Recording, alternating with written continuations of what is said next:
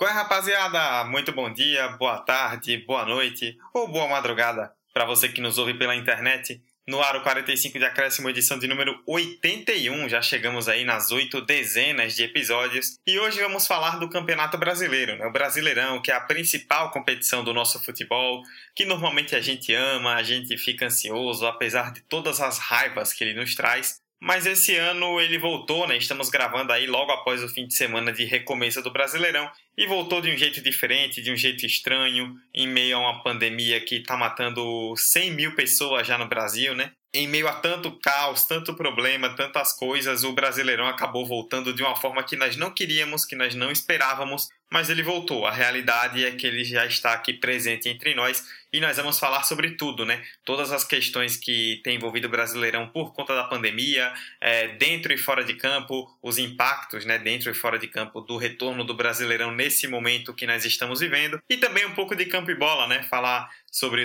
os favoritos, os times principais, os nordestinos, o que a gente espera do Brasileirão. Tudo isso nós vamos falar a partir de agora nesta edição do 45 de Acréscimo. Eu, Eduardo Costa, estou aqui mais uma vez, como sempre, apresentando este podcast e estou ao lado dos meus queridos amigos que, diferentemente dos jogadores do Brasileirão, infelizmente, estão em casa, estão se cuidando e estão super bem. Roberta Souza.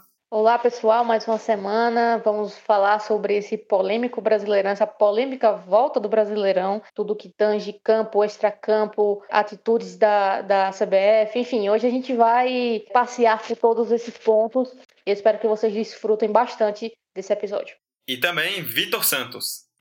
Estamos é, aqui mais para mais uma semana para debater algo muito essencial que precisa ser debatido, que é esse brasileirão, né, tão complicado, tão confuso ainda, mas que tem muita coisa para falar. Muito bem, como eu disse, não é do jeito que queríamos, não é do jeito que imaginávamos, que esperávamos, mas o Brasileirão está de volta e o 45 de acréscimo número 81 começa agora. Para a perna esquerda, Neymar levantou! Sérgio Roberto! Minha Nossa Senhora! O impossível aconteceu, meu Deus do céu! Gol! Fernando cruzou para Paulinho, entrou na área, vai fazendo o domínio da bola, fez, botou no terreno, parou, prendeu, driblou o back, rolou para trás, o Hernani, por Enis, emendou, guardou, é campeão! Pirlo, Pirlo, ancora Pirlo, di tetto, tiro, gol! O James Milner na linha de fundo, cruzou na segunda trave. Olha o gol do Lovren! Gol! Que é sua, Tafarel! Partiu, bateu, acabou! Acabou! Acabou! É tetra! É tetra! 45 de acréscimo. Vamos lá começar então, e é importante que a gente fale, é, foque, né, pelo menos nesse primeiro instante, nos impactos da pandemia, não só dentro, mas fora de campo. E aí, Roberta, acho que a gente pode começar trazendo esses impactos né, da pandemia no retorno do Campeonato Brasileiro, no que isso impacta dentro de campo. E uma tendência que a gente imagina que vai acabar acontecendo, né, que nós vimos aí em outros países e que no Brasil, ainda por ser um campeonato inteiro, né, sem é, desse jeito não parece ser muito diferente, é que vai ser um Brasileirão dominado aí realmente pelos times mais fortes, os times mais ricos, os times de mais elenco. Não que isso não fosse acontecer normalmente, mas com questões como o calendário apertadíssimo até 2021, né? Não coube é, a realização das 38 rodadas até dezembro, então ainda vai ter jogo até fevereiro. É, cinco substituições por jogo, tudo isso tende a valorizar mais aqueles clubes mais fortes, mais ricos, de mais elenco, que vão ter mais condição de rodar em meio a um calendário tão maluco e jogos que vão gerar substituições vastas, né, durante a partida. É, com certeza, Dudu, e apesar disso, né, apesar desse esse abismo que, que com certeza vai ficar muito mais claro dentro desse campeonato, eu acredito que essas atitudes, esses padrões estabelecidos, esses procedimentos que já foram utilizados, como você bem disse, no final de, competições europeias, das ligas europeias, e se tornou de fato o que deve ser feito em meio a essa pandemia, essas são as decisões mais acertadas que a gente tem dentro do nosso futebol no momento é extremamente necessário que a gente leve de fato em consideração as cinco substituições por rendimento, por condicionamento físico dos atletas que ficaram muito tempo parados. Não foi uma simples férias entre temporadas, é de fato um tempo que eles ficaram sem ritmo, não tiveram pré-temporada nem nada desse tipo. Então, de fato, torna-se extremamente necessário essas cinco substituições, mas como você bem disse, essas cinco substituições são bem utilizadas, são mais bem utilizadas por aqueles times que de fato têm um elenco muito forte, que conseguem repor as peças titulares com peças reservas de uma maneira muito mais orgânica. Para os times menores, os times médios, de médio e pequeno porte, com certeza essas cinco substituições serão necessárias, mas não serão não irão compensar de certa forma, porque o rendimento de fato dentro de campo tende a cair. Então, de fato, é isso que a gente está falando, desse abismo de, de, desempenho vai ficar muito mais claro. É, eu acredito que também uh, o impacto de não ter torcida é, vai interferir bastante. Por um lado negativo, é claro, né? Quem joga em casa quer sempre ter o apoio da torcida, quer sempre ouvir seu torcedor gritando, cantando, apoiando. Isso diretamente impacta no, no desempenho dentro de campo. Infelizmente não teremos isso. E que bom que não teremos isso, porque é aglomeração, né? Não podemos ter. Mas eu acho que acredito que tem um, tem um ponto positivo aí, porque muitas das vezes uh, o mando de campo, a torcida, uh, pressiona bastante a arbitragem. Eu acho que é um ponto para os árbitros, um, bandeirinhas e tudo mais, ficarem atentos para conseguirem atuar de forma muito mais é, linear, muito mais correta do que, do que antes. E o calendário é aquela coisa, né? Até 2021, vamos pegar aí um Boxe Day é, no Brasil. Eu espero que a gente não torre debaixo do sol, né? Porque iremos jogar. Quer dizer, iremos não, né? Porque eu não sou jogadora de futebol, né? Mas. nossos amados times irão jogar debaixo de um sol peinando do Brasil, né? No verão e às vésperas do carnaval. Isso vai ser bastante interessante, no sentido de desafiador, a gente não queria que acontecesse dessa forma, mas é o que a gente tem dentro do cenário atual. E essas normas já a gente está cansado de, de entender já o quão necessário é. É chato, vai ser muito chato ver, por exemplo, um clássico, uma disputa ali entre primeiro e segundo colocado sem torcida, mas a gente sabe o quão necessário isso é. E eu acho que o fator que mais pesa aí nesse início de torneio, pelo menos o que foi dado agora pela própria CBF é o calendário. O calendário dessa, desse Brasileirão é algo que preocupa tanto para os próprios jogadores, né, como os profissionais, vai ser algo que muito desgastante. Desgastante vai ser algo que vai precisar de uma rodagem de elenco absurda. E a gente sabe o quão precisa de rodagem de elenco numa temporada normal, né? Como foi ano passado e como é toda temporada principalmente para aqueles times que avançam até as fases finais de competições como Libertadores, Sul-Americana e Copa do Brasil. E a gente já percebe um, um, certo conflito no calendário. A gente já, já viu Palmeiras, já viu Vasco adiando o jogo por conta desse, desse fato, né, de choque de calendário. E eu fico imaginando como é que vai ser para lidar com choques que certamente vão acontecer nessa. Não, vou chamar dessa temporada, vamos dar aqui uma de europeu chamar essa temporada do Brasileirão. E aí é preocupante, tanto para a parte física, como eu já falei, e aí para a parte da qualidade do jogo. E aí é o que o talvez preocupe os telespectadores, né? Em off, o Emerson, ele comentou com a gente, né, o quão preocupante, o quão preocupado ele está com a qualidade do futebol nesse Brasileirão. E é exatamente isso. Os jogadores vão ter muito menos tempo para treinar. Os jogadores é, vão ter muito mais jogos para jogar em um período curtíssimo de tempo e às vezes vai, vai ser aquele negócio a mil por hora mesmo.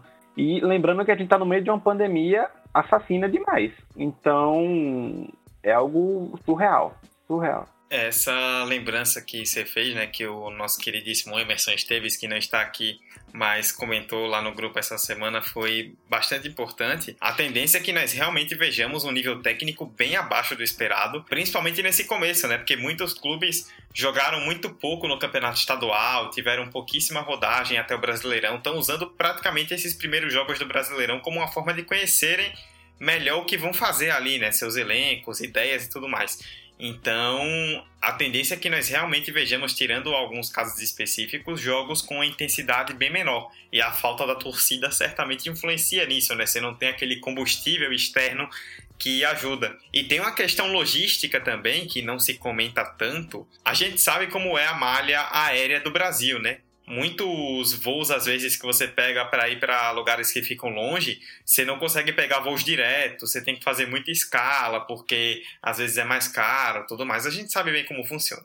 Com essa questão da pandemia que impactou diretamente aí a, o setor aéreo brasileiro, tem menos voos rolando por aí. Então, às vezes, para chegar em algum lugar, sei lá, um time do Ceará para chegar no Rio de Janeiro para fazer um jogo, pode acabar precisando pegar mais escalas ou demora mais para conseguir chegar em relação ao que normalmente faria, e isso traz um desgaste ainda maior ao que nós já temos. Então, esse calendário apertado foi o jeito que ele, os clubes não queriam mudar o formato, então foi o jeito ali da coisa acontecer, mas vai gerar esse tipo de ônus.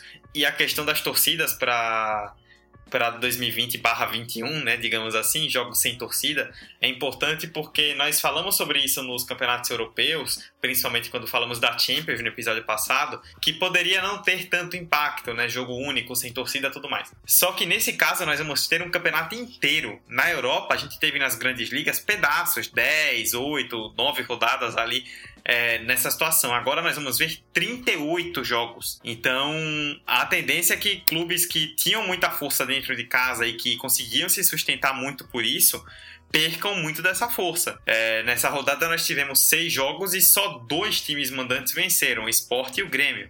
Então esse é um impacto muito grande aí que a gente vai ter. E para complementar aqui, como a gente falou já de substituições, jogos sem torcida, calendário, enfim, eu queria pontuar também um fator interessante nesse, dentro desse cenário que é, que é bom a gente observar também, que é como ficam os clubes financeiramente falando.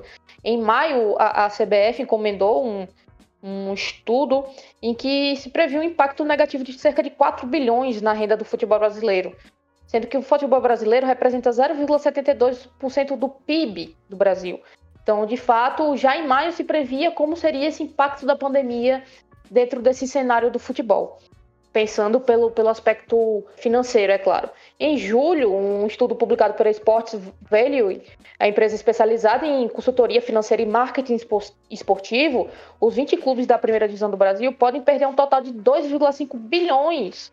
Então, assim, Nesse sentido, a gente vê um impacto muito grande, principalmente quando a, a, receita de venda de jogadores, direitos de televisão, principalmente depois da, da MP, que também impacta bastante quanto a isso, e bilheteria, essencialmente porque a gente não vai ter, como a gente está pontuando sobre jogos sem torcida. Então, de fato, os clubes vão ser afetados também por esse ponto. E eu acho que aqui é muito, muito interessante pensar naqueles clubes que de fato têm um controle financeiro muito bom e aqueles que já estão passando por crises financeiras. Então, aqui é um, é, é um ponto a se atentar é, de como esse, esse, essa interferência vai chegar em campo, vai chegar no elenco, vai chegar no treinador, vai chegar na comissão técnica. Os clubes mais afetados, teoricamente, pelo estudo, seriam Flamengo, Atlético Paranaense e Internacional. Mas a gente está falando de três clubes gigantes que conseguem segurar as pontas em meio a essa, essa crise. Mas e os pequenos? E aqueles clubes que subiram da Série B, é, que já tem um, um, um uma folha salarial muito apertadinha, muito muito concisa. É, é uma situação para gente, a gente pensar em como a gente como a gente vai ver esse impacto, como ele, ele vai afetar também dentro de campo. Então é, é uma observação interessante aí para ficarmos alerta.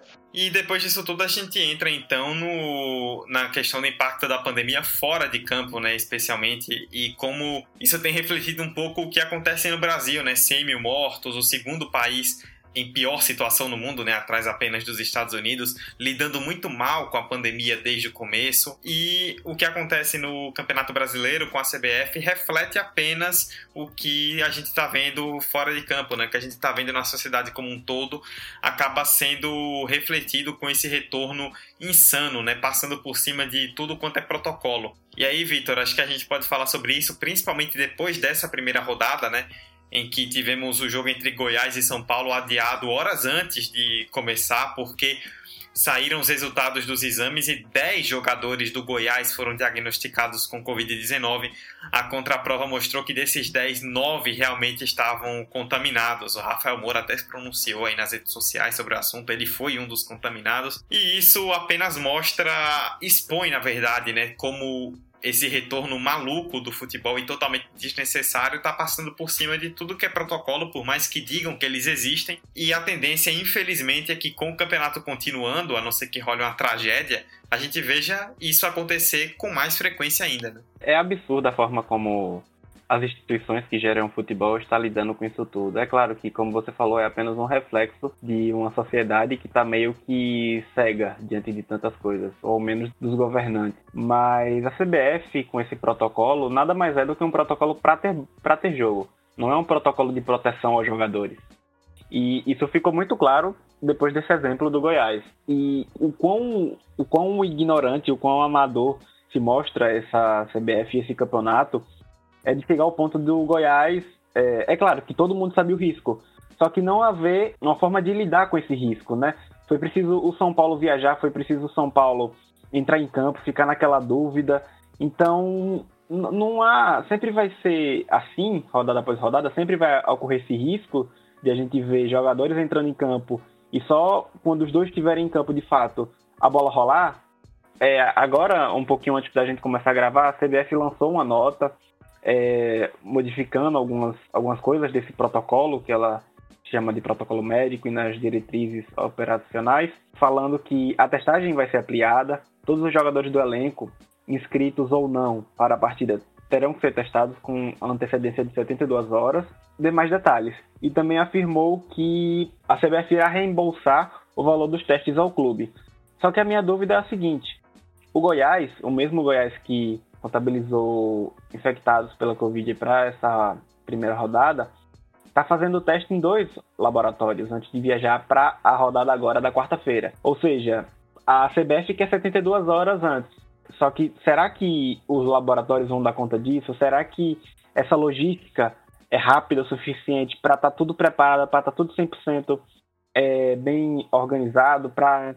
Entende? Então, eu acho que é, é uma, uma, uma forma muito negligente mesmo de se pensar em como é, protocolar essas medidas de proteção. É, não são medidas de, de, proteção, como falei, eu acho mais que são medidas apenas para ter a bola rolando.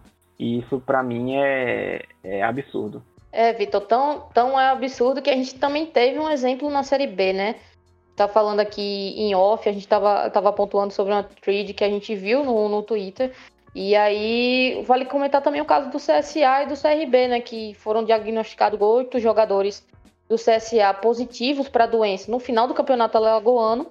E aí, mesmo com esse resultado e mesmo com, com pedido de adiamento, a, as partidas de estreia na Série B foram mantidas pela CBF. É, o CRB viajou até o Rio Grande do Sul, gente, até o Rio Grande do Sul, Alagoas, até Rio Grande do Sul é, é terra, é, é, é, como o Dudu citou no, no primeiro tópico que a gente pontuou sobre impacto, são escalas, são contatos com muitas pessoas, a gente está lidando com, com gente ali o CRB viajou até o Rio Grande do Sul é, encontrar contra o Juventude, jogar contra o Juventude no sábado, e o CSA enfrentou o Guarani, mesmo tendo cinco titulares afastados. E ficou claro essa, esse descaso da CBF exatamente assim, porque o presidente interino do Conselho Deliberativo do CSA, o Valmar Peixoto, explicou de fato que ele tinha pedido, tinha solicitado adiamento da partida que houve negativa da CBF pelas palavras dele, houve uma solicitação ao CBF quando recebemos resultados positivos, mas diante do protocolo, a resposta foi negativa em razão de os clubes que já estariam nos hotéis e pelos locais seguirem os protocolos sanitários estabelecidos. E aí a CBF foi questionada de fato sobre essa decisão, porque uma decisão totalmente contraditória e informou que todas as situações são analisadas pela Comissão Nacional de Médicos de Futebol da CBF. Uhum, tá. As decisões são tomadas de acordo com as normas da OMS e os protocolos do Ministério da Saúde e das Secretarias Estaduais de Saúde. Ou seja, o que, que o que, que a gente está esperando? O que, que a CBF está esperando? Qual o critério para esse adiamento, de fato, para chegar a dizer, Ei, a gente vai adiar mais da metade? É, alguém morrer? É de fato a gente não conseguir ter o, o, time campo, qual é? Qual é o critério? A gente não tem noção. Esse, essa, essa tal comissão que está articulando essas decisões de adiamento ou não da CBF não deixam claro isso. Esse reforçar o, o protocolo como foi feito hoje, eu acho que foi uma foi feito de fato por uma pressão. É, o, o, próprio André Sanches, o presidente do Corinthians, defendeu justamente hoje, no dia 10, nessa segunda-feira, é, esse enrijecimento é, para evitar de fato a propagação do coronavírus. E ele citou nessa entrevista, nesse, nesse tweet dele, como foi feito dentro do Paulista, como as coisas foram controladas dentro do Paulista. Inclusive questionou os testes feitos no Albert Einstein, que é inclusive a instituição contratada e credenciada pela CBF para a testagem de atletas. Então, assim, tem todo um, tem todo um contexto de confiabilidade, de rapidez, de credibilidade nos testes, e a gente não está tendo controle sobre isso. A CBF não tem controle sobre isso, já deixou muito claro na primeira rodada. Então, de fato, eu volto à pergunta: o que é que a gente está esperando? Qual o critério para adiamento? O que é que a gente vai ter que ver em campo? O que é que a gente vai ter que ver acontecendo para a gente parar com isso? E simplesmente dizer: ó, oh, não faz mais sentido, vamos parar e depois a gente pensa num, numa outra maneira de voltar ao campeonato. O que é que a gente está esperando? Sabe? É, se dentro do contexto de até de enrijecimento, de, de protocolos, a gente está errando, sabe? Vocês falaram da questão dos protocolos, né? Que realmente, assim, é, o Vitor falou, né? Nós estamos gravando na segunda-feira à noite, dia 10 de agosto à noite, e a CBF anunciou, né, há pouco, essas mudanças em protocolos. Anunciou as mudanças depois que deu merda na primeira rodada na Série A, na Série B, na Série C. Depois que tivemos isso tudo, resolveu anunciar. Então, é muito mais uma questão de pressão mesmo. Tem uma coisa bizarra, eu confirmei essa informação mais cedo com o meu amigo Gerson Barbosa, que já participou aqui algumas vezes contribuindo com 45. Ele é repórter lá da rádio O Povo CBN em Fortaleza. Rolou o Fortaleza e Atlético Paranaense no sábado, agora, né? O Atlético venceu por 2 a 0 o jogo em Fortaleza. E a CBF não exige que equipes de arbitragem e outras pessoas envolvidas apresentem os exames de testes de Covid na hora, né, no estádio mesmo, para entrar no estádio. Mas a Federação Cearense exige. E aí o que aconteceu? Os assistentes do árbitro de vídeo, do VAR, foram barrados na porta do estádio, porque eles não tinham levado o exame. E aí o critério da CBF é um, o critério da federação é outro. Depois eles acabaram sendo liberados, entraram atrasados por conta disso, porque a CBF não exige exame, aí a federação exige exame, chegaram na porta sem exame e não deixaram entrar a equipe do VAR. Cara, isso é o cúmulo da, da incompetência, da falta de critério, da falta de cuidado, tudo isso que vocês já falaram. E é uma coisa que não diz respeito só, como eu já citei, à CBF. O Brasil tá brincando com a pandemia. O Brasil tá tirando onda, achando que um belo dia vai cair a, a bênção divina com a cura e estaremos todos livres. E, cara, não é assim. E Roberta citou essa questão das viagens, né? A gente viu, por exemplo, nos Estados Unidos, tem uma comparação muito firme. De um lado, a Major League Baseball, que é a principal competição do beisebol no país, que resolveu percorrer o país inteiro, fazer calendário normalmente, e é isso aí. Já tivemos vários jogos adiados por vários casos de times com Covid-19. Em compensação, a NBA, que claro, é outra estrutura, é outro nível, tá bem perto do playoff, então são menos times, menos jogadores, mas fez um esquema de bolha, e até agora tá tudo dando certo. Pode ser que dê errado, mas até agora tá tudo ok. Então, em grandes países, dimensões continentais, grandes viagens, grandes distâncias, se você não assume o formato de bolha, se você quer fazer calendário normalmente, não vai dar certo.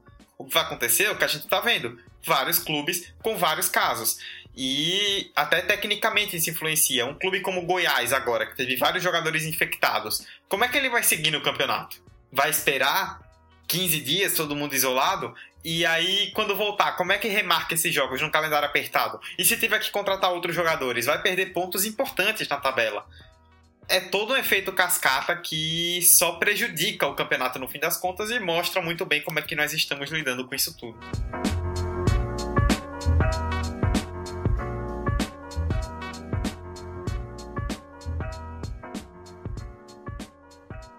Bom, depois de metermos o pau aí na CBF, né, em tudo que está acontecendo, em toda essa questão de um campeonato que nós já deixamos bem claro que não deveria ter voltado, mas voltou, ele voltou e acho que a gente pode falar um pouco também sobre campo e bola, né? Sobre o que podemos ver dentro de campo aí nesse Campeonato Brasileiro. Roberto, eu começo contigo porque vamos falar primeiro então da disputa pelo título. Inegavelmente, o Flamengo chega como grande favorito depois do que aconteceu em 2019, de tudo que fez, o Flamengo chega realmente como a grande força. E ao que parece, eu queria saber sua opinião, a gente não consegue cravar um time específico, como nós já fizemos em outros anos. Ah, é o Flamengo e o Palmeiras, é o Cruzeiro e o Grêmio, Fluminense e Corinthians, como foram em outras temporadas. É muito difícil a gente cravar realmente quem pode ser o grande desafiador do Flamengo. Ao que parece, nós temos, né, Robs, um Flamengo muito forte e outros times ali num bolo onde tudo pode acontecer. É, Dudu, e eu acho que também passa muito pela incógnita de da gente ver como é que vai ser esse desempenho em campo, como você comentou, né? é, nosso comentarista Emerson Esteves pontuou muito, muito bem sobre, sobre essa queda de rendimento, sobre essa queda de qualidade dos nossos jogos diante desse cenário e isso é esperado, isso vai acontecer. A gente não vai ter a mesma qualidade em todos os jogos do que a gente te, teve ano passado, por exemplo. Mas de fato dá para falar sobre alguns times que podem sim figurar e que podem sim estar tá lá batendo na porta do, do título brasileiro. É, inegavelmente, como você disse, o Flamengo, mesmo sem Jorge Jesus, eu acredito que o time reforçou muito bem o banco de reservas e, como a gente já citou anteriormente, isso vai ser fundamental nesse nesse campeonato brasileiro em meio à pandemia. É muito importante ter um banco forte. Então, total crédito ao atual campeão brasileiro para buscar mais um campeonato. Eu acredito que vai ficar muito é, na conta de ver como vai ser esse desempenho do, do Dominique Torran no, no comando do Flamengo, como ele vai administrar os jogadores, como ele vai fazer impor o sistema de jogo. Primeiro jogo contra o Atlético Mineiro, de um primeiro tempo bom, com muitas chances perdidas, para um segundo tempo horroroso. Mas isso é, é algo que, que a gente vai, vai ter que ver para entender como é que vai acontecer com esse Flamengo. Vou falar aqui para vocês dos seis que ficaram em primeiro, os seis primeiros do, da, do ano passado, e vou tentar ver aqueles que ainda brigam por título esse ano. O Santos, eu acho que é uma queda de rendimento bem clara para mim. Depois da, da saída do Sampaoli, a, a coisa já ficou meio nebulosa. Trouxeram o Gesualdo para tentar resolver, não resolveram, porque o Santos está tá meio bagunçado. Agora estamos com o Cuca, tem, sendo que o time do Santos do ano passado já não era tão bom.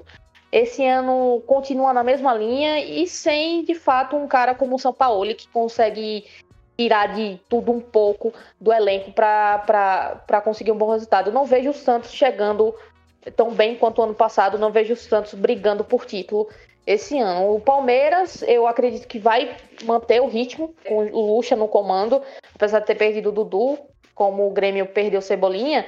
Eu acredito que esses dois elencos, principalmente, usam muito bem os jogadores da base.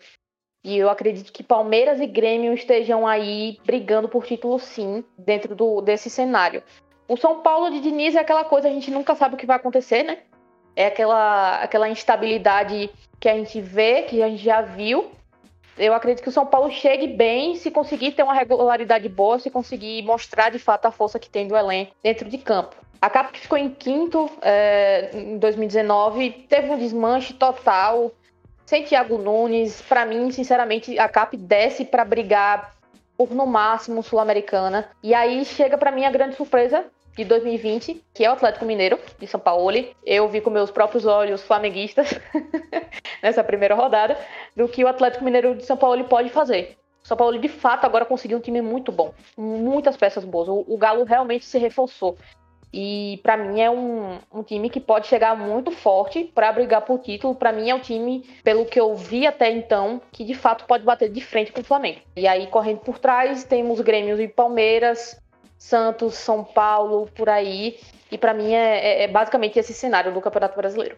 O Vitor, não, não foge muito disso, né, que Roberta citou. Ou você pensa que tem algum time aí que, além desses, pode chegar perto do Flamengo, pode chegar perto desses outros, ou fica realmente entre esse bolo? Na minha humilde e sincera opinião, eu vejo hoje que Palmeiras e qualquer time paulista hoje entra com um favoritismo menor do que o ano passado. E acrescento mais, eu acho que Grêmio e Inter está à frente de Palmeiras, de Corinthians, por mais que o Corinthians tenha essa dificuldade da, do elenco, sempre é um time que acaba meio que mesclando lá em cima, meio que perturbando. E aí eu acho que o Grêmio, por mais que o Renato já esteja com uma parte da torcida meio agitado com ele e tal, eu acho que o Renato tem peças boas, são peças que o Renato gosta de trabalhar, que é aquele famoso jogador que não vinga tanto, mas naquele, um há um tempo, o Renato pega, dá uma lapidada e consegue fazer um time bem organizado e eficiente. E o Inter é um projeto ousado, né? Desde a volta à Série A, é, o Inter conseguiu uma, um ótimo campeonato, pelo que é, pelo histórico, né? Logo que subiu da Série B, conseguiu um bom campeonato com o Odair Helma. Chegou à final da Copa do Brasil.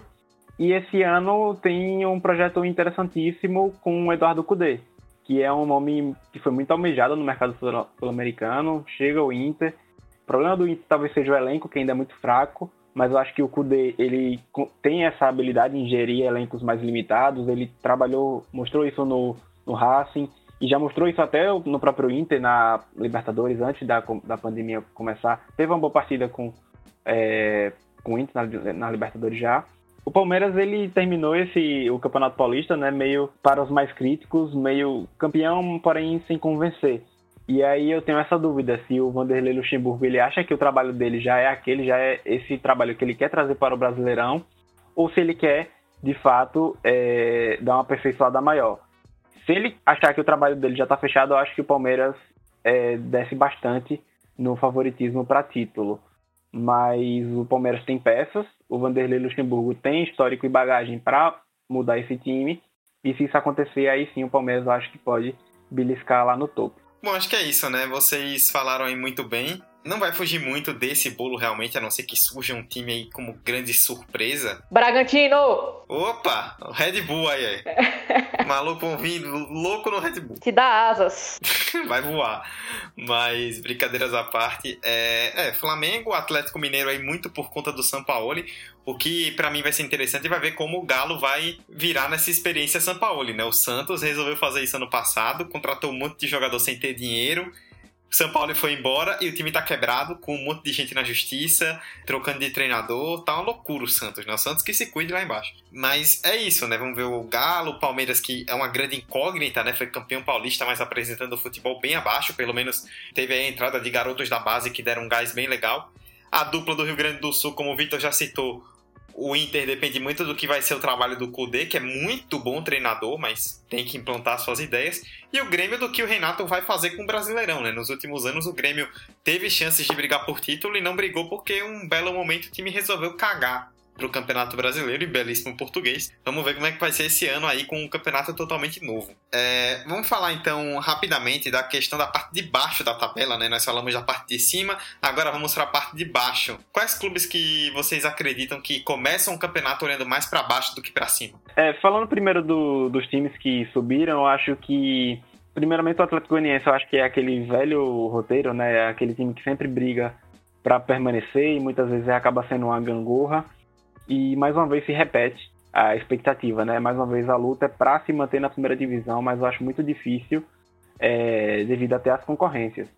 Eu acho interessante o projeto do Coxa, que vem mostrando um, uma, um futebol interessante. Eu acho que ele está à frente desses outros clubes que subiram e acho que está um pouquinho distante. É, isso dá margem para times que estão na primeira divisão, que já estavam e que acabaram meio que se desgastando mais do que se reforçando e melhorando, acabar disputando mais lá embaixo. E o Bragantino é aquela surpresa, né?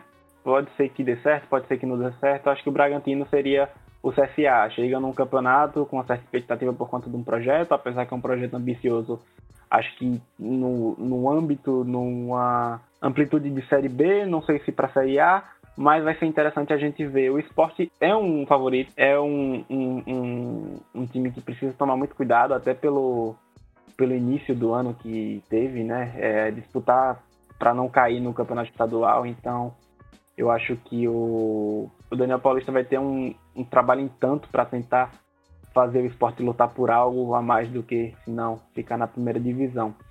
E para quem me diz que tá, já estava na Série A, eu acho que eu não vou dar, falar muito tanto disso, é, muito disso por conta de que tá um bololô só e eu acho que é, seria um tiro no escuro. Mas eu acho que devido até o histórico que a gente teve no. o exemplo que a gente teve no ano passado com o Cruzeiro, eu acho que o Santos precisaria de um alerta muito grande, porque antes mesmo desse exemplo do Cruzeiro, eu acho que ele já seria um exemplo de que não iria brigar por muita coisa ano, até por conta de toda a problemática interna na diretoria. Mas agora, com o exemplo do, exemplo do Cruzeiro, fica eu alerta. Eu acho que essa troca de técnico não foi nada saudável para os jogadores, para o grupo, para a parte interna, o ambiente interno no time. E acho que se o Cuca não desenvolver um trabalho bom, e é muito difícil pensar, porque a forma que o Cuca saiu, da, da, saiu do time da última vez que teve em Santos foi uma forma muito é, problemática, muito esquentada. É, acabou meio que magoando muitos diretores, ele também saiu magoado, então achei até bem estranho a escolha pelo Cuca. E muitos torcedores também acharam. Então acho que o Santos fica com essa incógnita aí. Pode ser que não, pode ser que a camisa pese, mas é, eu acho que é um, é um time pra gente ficar de olho aí nessa segunda parte da tabela. Eu acho que a gente já teve um bom exemplo dessa coisa de camisa, né? Com a famosa, a fatídica camisa, time grande não cai do Cruzeiro. Então eu não, eu não aposto minhas fichas nessa, nessa coisa mais não. Uh, acho que, minha opinião, segue basicamente a, a linha do, do Vitor. Eu acredito, diferente dele, eu, eu, acredito que o Red Bull Bragantino tem um, tem um bom time, se mostrou bem no Campeonato Paulista. Eu acredito que, que seja um time consistente de meio de tabela. Eu acho que não vai, não vai passar sufoco. Eu não vejo o, o time passando sufoco. É o mais óbvio a gente pensar, aqueles times que, que subiram são os que têm mais dificuldade, certo? Eu acho que deles realmente só o Atlético Goianiense e para mim o Curitiba. Eu acho que para mim o Atlético Goianiense e Curitiba é, devem brigar bastante aí para não cair, deve, deve levar isso em consideração. O esporte, por mais que doa dizer, por ser um time nordestino, eu acho que, é o que está mais suscetível dentro do, da, do Campeonato Brasileiro para brigar para não cair, é, por toda a questão crise desde o início do ano e tudo mais. Eu acredito que seja um time que corre muito risco. E eu acho que dos times que já estão na Série A, que já estavam na Série A, o Goiás vem, vem com, com dificuldades. Até esse, esse acontecimento da primeira rodada deve ter mexido bastante com, com, com o elenco, deve ter sido um baque muito grande. Acho que é, é para abrir os olhos. E eu acredito muito no que Vitor pontuou sobre o Santos, tem que ficar de olho mesmo. É... Eu comecei com a brincadeira do Cruzeiro, mas é, é de fato. O Santos tem que abrir o olho, eu acredito que o Vasco também tem que abrir o olho.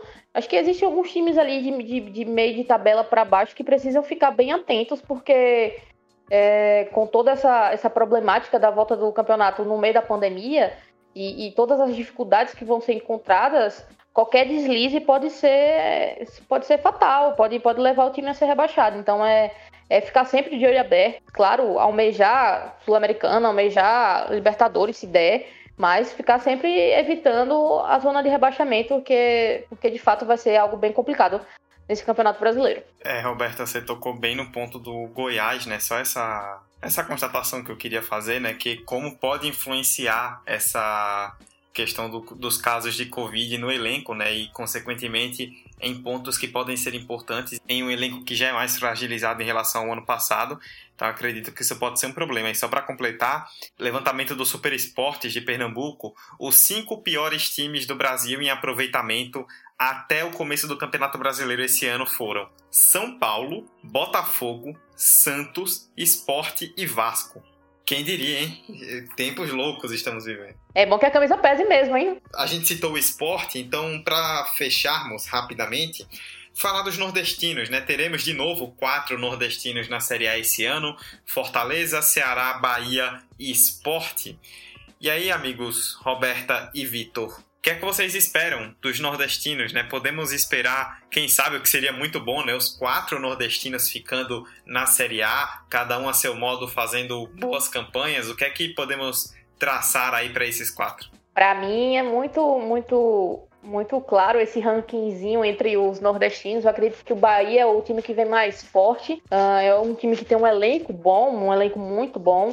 É, que precisa sim ganhar ritmo, precisa, precisa desse dessa continuidade de trabalho, mas com o mérito do, do trabalho do Roger Machado, acho que é um, é um time a ser batido, é um, é um time a brigar de fato por, pela Libertadores. Para mim, é, é, é, esse o cenário do Bahia. Roberta Crava, Bahia vai brigar pela Libertadores. Bahia vai brigar pela Libertadores, com certeza. Eu acredito que Ceará e Fortaleza precisam estar atentos, como eu falei, né? Quem fica no meio da tabela, principalmente nesse Campeonato Brasileiro, dentro dessas condições, tem que ficar sempre com o olho com o olho aberto, tem que, tem que ter medo sim da zona de rebaixamento, porque para mim vai ser decidido nos, nos detalhes. Mas eu acredito que Ceará e Fortaleza vem com um trabalho muito positivo, principalmente o Ceará, né? Campeão do Nordeste. É, semana passada, o Vozão vem bem, pode incomodar bastante nessa vaga pela Sul-Americana. Eu acho que o Fortaleza também vem na mesma, na mesma pegada, depois de um ano histórico, né, em 2019, que foi para o clube. As expectativas estão lá no alto, né? De pelo menos repetir o feito. Então, eu acredito que Ceará e Fortaleza estão tão bem nesse cenário para uma Sul-Americana, mas como eu disse, ficar de olhos abertos, né? Porque a gente não pode brincar, não, né? Assim, dentro desse, desse campeonato brasileiro. E para mim, como eu pontuei, eu acho que o esporte é o mais suscetível dos nordestinos a cair. É, dentro desse cenário de, de crise financeira, desde o início do ano, cortes no elenco, moral lá embaixo, é, é brigar para não cair e tentar segurar o financeiro. porque a situação não, não parece boa para o esporte, não. É, uma coisa que me chama a atenção, você tocou na questão do Bahia, é como o Bahia tem um bom time, tem um bom treinador, o Roger Machado é um bom treinador, foi vice-campeão da Copa do Nordeste, campeão baiano, você olha teoricamente e fala, tá massa. Mas o clima no Bahia não anda muito bom, porque o time nos principais testes acabou indo muito mal. É um time que caiu muito tecnicamente da segunda metade do Brasileirão do ano passado para cá. O Roger tem sido muito pressionado pela torcida, a diretoria tem sido bastante questionada. E é aquela coisa, né? Um time que conseguiu resultados teoricamente bons, mas que ao mesmo tempo tá a uma faísca de explodir um barril de crise ali é, no tricolor baiano, porque realmente a coisa é, não parece muito boa para esse começo. E, Vitor, queria saber o que, é que você acha, se você concorda com isso do Bahia e também um pouco de Ceará, Fortaleza e Esporte. Eu concordo totalmente com você, Dudu. Eu acho que dificilmente o Bahia pode. Espero que sim, porque dali no Nordeste, mas vendo esse início de campeonato, vendo todo esse bololô interno na diretoria com o Roger Machado e a forma que o Bahia tem lidado às suas decisões, tanto na Copa do Nordeste e a forma como perdeu, não só porque ter perdido, mas a forma como perdeu, acho que acabou abalando muito a confiança que o torcedor tinha com o Roger e logo na sequência a final da, do Campeonato Baiano. É claro, vale também relembrar que o Bahia ele estava num pique absurdo. Foram 11 partidas em 17 dias, contando no, é, Copa do Nordeste e Baiano. Então, claramente isso deve ter desgastado. O Roger precisou colocar time B em determinado jogo, isso também pesou muito. Mas a verdade é que o Roger ele tá meio que em cima do muro pela torcida, tá sendo alfinetado. E o Bahia depende muito do seu atacante, o Gilberto. E só pegando aqui um dado também, o Bahia depende muito também do seu atacante Gilberto. É, antes dele se contundir, o Bahia fez 11 jogos e marcou um total de 19 gols. E a, após a lesão do Gilberto no jogo contra o Náutico, o Bahia fez 6 gols em 5 jogos. É, a média caiu. E ele não começa nesse início de Brasileirão, ele é de Falque. Então a parte ofensiva do Bahia talvez, talvez não. Acho que certamente vai sentir a falta desse jogador que é importante. Já se mostrou importante já no ano passado. E o Roger ainda não se mostrou e é, como substituir essa ausência dele. O Ceará, eu acho que deu uma empolgação tremenda, né?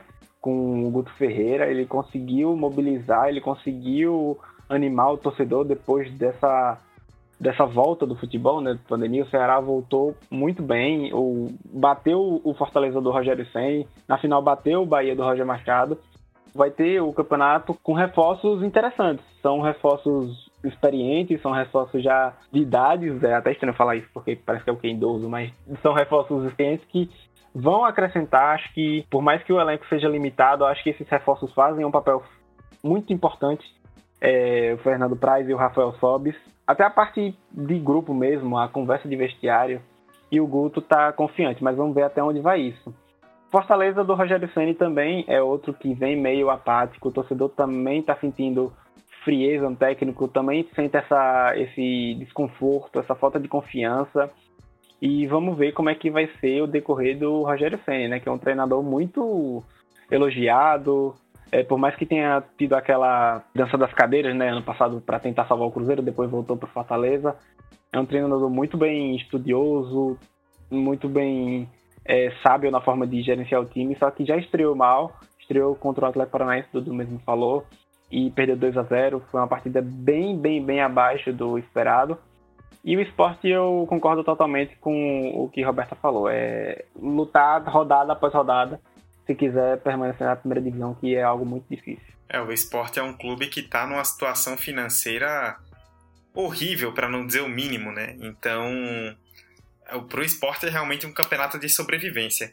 E eu tô ansioso para ver a dupla do Ceará. O Fortaleza, por conta de um começo de ano que parecia bom, mas que teve ali tropeços na Copa do Nordeste, alguns questionamentos ao Rogério Ceni, ver como é que esse time vai render, porque ano passado era um time teoricamente limitado que fez uma campanha muito melhor do que se esperava. Ver se vários jogadores como o Romarinho, o Oswaldo, o Tinga, o Wellington Paulista vão conseguir repetir o nível de 2019, se o Rogério Ceni vai conseguir repetir o nível do trabalho. E o Ceará, porque ganhou a Copa do Nordeste, foi ótimo. O Guto deu uma arrumada boa ali no elenco, né? O Guto Ferreira, mas já é o terceiro técnico do Ceará no ano. Claro, o Enderson saiu porque quis ir pro Cruzeiro, mas o Ceará já tem três técnicos e o Campeonato Brasileiro tá começando agora. Então vamos ver como é que vai ser. O Ceará passou os dois últimos anos aí brigando até o fim contra o rebaixamento. No ano passado fez 40 pontos, né? Só não caiu porque realmente o Cruzeiro foi péssimo, péssimo, péssimo, horrível. Teve gente mais incompetente, por isso o Ceará acabou ficando na primeira divisão. Mas vai ter que fazer um campeonato melhor, porque senão a sorte não costuma bater tanto na porta assim dois anos seguidos. E só corrigindo, o Ceará não fez 40 pontos, fez 39. 39 pontos e conseguiu se salvar realmente uma coisa muito louca. Absurdo mesmo foi aquela troca de treinador entre Cruzeiro e Ceará, né, nas últimas rodadas, entre Adilson Batista e Rangel Fux. É meio que vai, um vai, outro vem, um vem, outro vai, e uma coisa totalmente maluca para provar o desespero do Ceará na última temporada para não cair. Acabou que ficou e a expectativa é que esse ano vai ser algo melhor, mas veremos. Eu acho que vocês têm que acreditar mais nos nordestinos.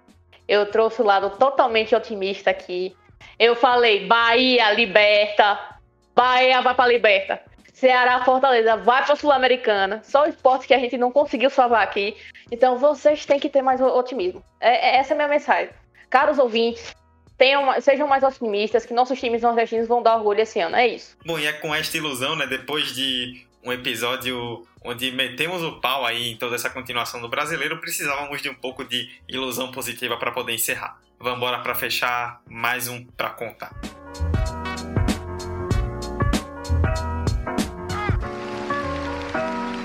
Bom, as nossas redes sociais vocês já conhecem, né? Arroba 45 de acréscimo no Instagram e no Twitter. Interaja com a gente, siga-nos, mande sugestões de tema, comentários, elogios, críticas, tudo para nós. É, estamos hospedados no Anchor e disponíveis em tudo que é agregador por aí, né? No Spotify, no Apple Podcasts, no Google Podcasts, no Deezer. Onde você quiser nos ouvir, é só pesquisar por 45 de acréscimo no seu agregador favorito. Estaremos lá. Deixe um stream, um like, um comentário positivo nos agregadores onde for possível para nos ajudar a crescer cada vez mais. Este foi o 45 de acréscimo de número 81 falando sobre o Campeonato Brasileiro de 2020. Eu, Eduardo Costa, estive ao lado de Roberta Souza e de Vitor Santos. Falamos aí de tudo dentro e fora de campo que envolve o retorno da maior competição do futebol brasileiro e que eu espero que não seja a maior transmissora de Covid no Brasil nos próximos meses. Roberta, Obrigadão pela presença e é isto. Até a próxima. É isso, Dudu. É isso, Vitor. Um episódio muito legal, muito, muito interessante. A gente passou por pontos muito interessantes é, que cabem reflexão também, póstumas a, a, esse episódio. Eu gostaria de dizer também que sigam nós, nós comentaristas nas redes sociais, ok? Não só o 45 de acréscimo. A gente também está nas redes sociais aí, sempre falando sobre futebol, sempre aberto para falar sobre futebol e outras coisas também. E é isso aí, vamos ser mais otimistas dentro de um cenário tão, tão ruim, tão, tão pesado. É sempre bom trazer uma carga, uma carga leve, uma carga positiva. Eu, eu, eu falei do, dos quatro nordestinos, mas isso se estende também a seu time de coração, mesmo que ele não estiver bem.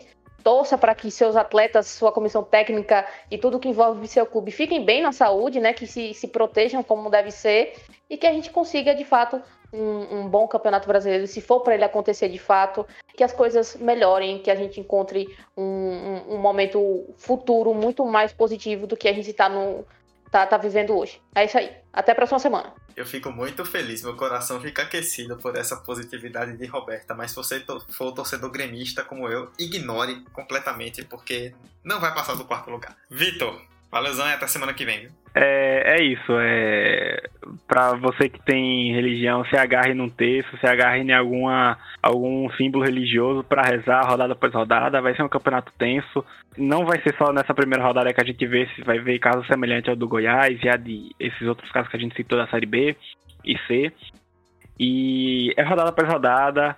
Se você não for religioso, se você não tiver crença, cruza os dedos.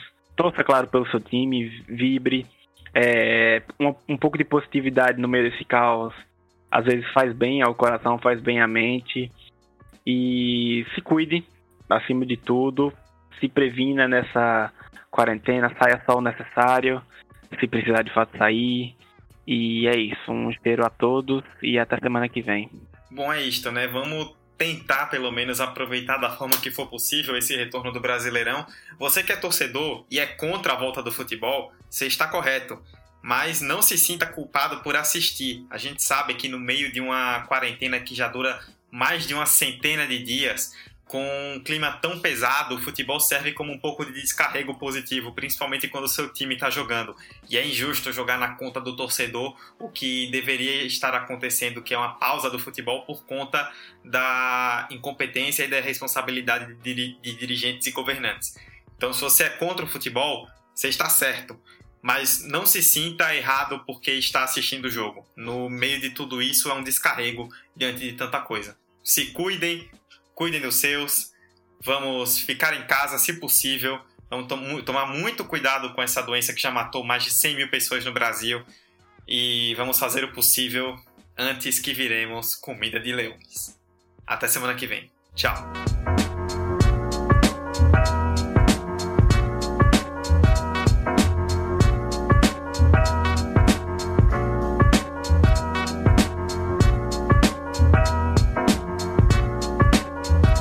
Galera, Eduardo aqui de novo voltando, né? O nosso queridíssimo editor Hector colocou esse áudio como pós-créditos, porque nós gravamos o episódio na segunda-feira, dia 10. Ele tá indo ao ar na manhã da quarta, dia 12. Mas nesse meio tempo, na terça, dia 11, aconteceu o mundo, né, em relação à Covid-19 no futebol brasileiro. Primeiro, o jogo entre Chapecoense e CSA, que aconteceria na noite dessa terça, dia 11, foi adiado porque 18 casos foram registrados no CSA. Isso mesmo que você ouviu. 18 casos. É um surto praticamente dentro do clube.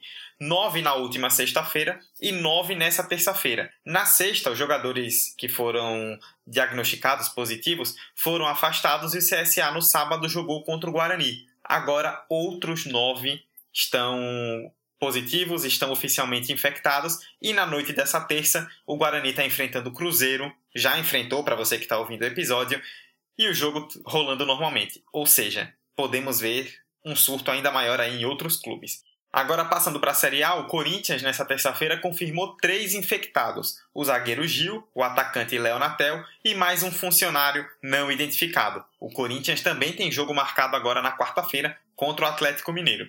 E trocando de Atlético agora para o Goianiense, um caso absurdo, né? O time estava esperando essa terça-feira inteira para saber se treinaria ou não para o jogo contra o Flamengo, hoje, quarta-feira, dia que está saindo o episódio, porque os exames de Covid-19 dos atletas haviam atrasado. Pois bem, na noite dessa terça-feira, o Walter Feldman, secretário-geral da CBF, em entrevista à Fox Sports, confirmou que o Atlético tem quatro jogadores positivos para a Covid-19. Mas pouco depois, o técnico Wagner Mancini, técnico do Atlético, ligou para a mesma Fox e disse que não sabia dessa informação. Se informou do que aconteceu vendo o programa. Ou seja, a CBF não está comunicando direito, os clubes estão perdidos, jogadores infectados sem ninguém saber o que está acontecendo, tá uma loucura. Por enquanto, até a gravação desse áudio, na quarta-feira, 8h30, tem Atlético Goianiense e Flamengo. É isso, a Covid então se alastrando cada vez mais pelos clubes, a gente vai acompanhar aí a situação, vai acompanhar o que está acontecendo e vamos informando vocês nas redes sociais. Quem sabe aí fazer outro episódio depois falando de toda essa bagunça que está acontecendo, que deixa bem claro que o futebol não deveria ter voltado e que essa insanidade seja resolvida, interrompida o mais rápido possível. É isto, obrigado a vocês que ouviram até o final e até semana que vem. Tchau, tchau. Esse podcast foi editado por Hector Souza.